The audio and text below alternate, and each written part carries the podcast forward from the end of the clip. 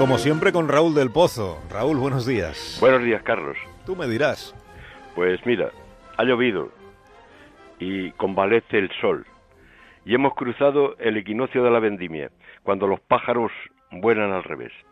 La fértil lluvia hará posible que puedan sembrarse las tierras sedientas de la meseta y de la periferia. Las nubes no entienden de fronteras. Las gotas y las hojas que caen de los árboles han sido como tila para el insomnio y el estrés de los españoles, porque al fin, Carlos, de tierra y de lluvia estamos hechos. Se han desnudado los árboles y se han incendiado los atardeceres. Y estamos tristes porque siempre hay quien joda la marrana. La marrana no se refiere a la cerda, sino al eje de la noria, que cuando le falta grasa gruñe como una gorrina.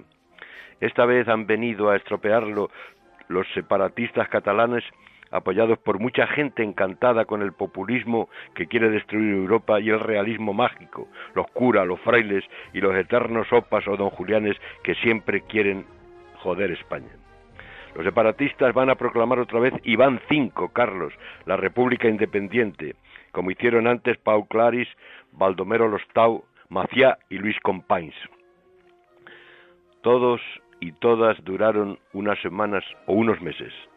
Esta vez el libertador bananero es Carles Puigdemont, el que quiere hacer una república sin guillotina, sin tomar la Bastilla, sin elecciones libres, sin apoyo internacional, apoyado en un referéndum de sainete en el que no hubo recuento ni oposición ni censo. Son los nacionalistas que Azaña consideró la extrema derecha y Julián Guita llamó la peor burguesía de Europa. Así que mientras el gobierno confuso y desconcertado va a aplicar el artículo 155 de la Constitución, pero muy despacito, muy suavecito, 800 compañías trasladan su sede social fuera de la, del paraíso republicano. Así que, querido Carlos, esperemos la lluvia para que se me artigue el odio y el fanatismo. Bebamos el buen vino, gran camarada para el camino que nos lleva al precipicio. Bebamos, pero no olvidemos.